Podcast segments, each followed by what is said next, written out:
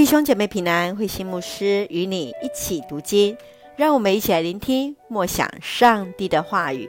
诗篇第一篇，真正有福的人。诗篇被誉为人心与上帝的对话，在希腊文意思是弦乐弹奏的音乐，希伯来文是赞美的意思。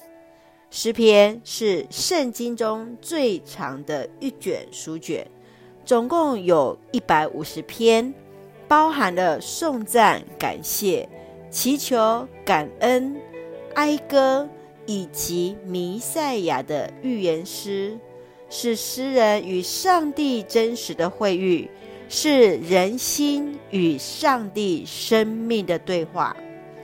在诗篇第一篇。是诗人来分享一个蒙福的人，就是那全然信靠上帝人，就是一个真正有福的人。他有三不一要：不听从恶人的计谋，不跟从罪人的脚步，不与侮慢上帝之徒同伙。而所要的，就是要爱慕上主的律法。顺服上帝的话语，他的福气就是如同那移植在溪水边的果树，他所要做的事情样样顺利。上帝更是要关怀他所走的路。反观一个邪恶之人，却是要被上帝定罪，被淘汰，要走向灭亡。让我们一起来看这段经文与默想。请我们一起来看第一章第六节：上主关怀一人所走的路，邪恶的人却走向灭亡。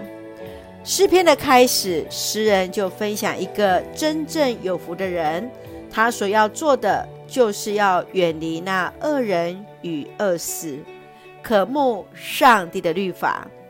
他的福分就如同果树，能够栽植在溪水旁。随时得到滋养，所行的一切顺利。一人是蒙恩的罪人，却因为渴慕上帝的律法，顺服上帝的话语，而得以蒙受上帝的赐福。所走的路有主同行。亲爱的弟兄姐妹，你是蒙受上帝赐福的人吗？你如何能够远离那罪人与恶事，时时跟随主的话语而行呢？上帝的话语对你而言所代表的意义又是什么？神愿主来帮助我们，真是蒙受上帝恩典的人，让上帝的话语来成为我们彼此的祝福。一起用这段经文，一起来祷告。亲爱的天父上帝，我们感谢赞美你，歌颂主为我们所做一切的美善。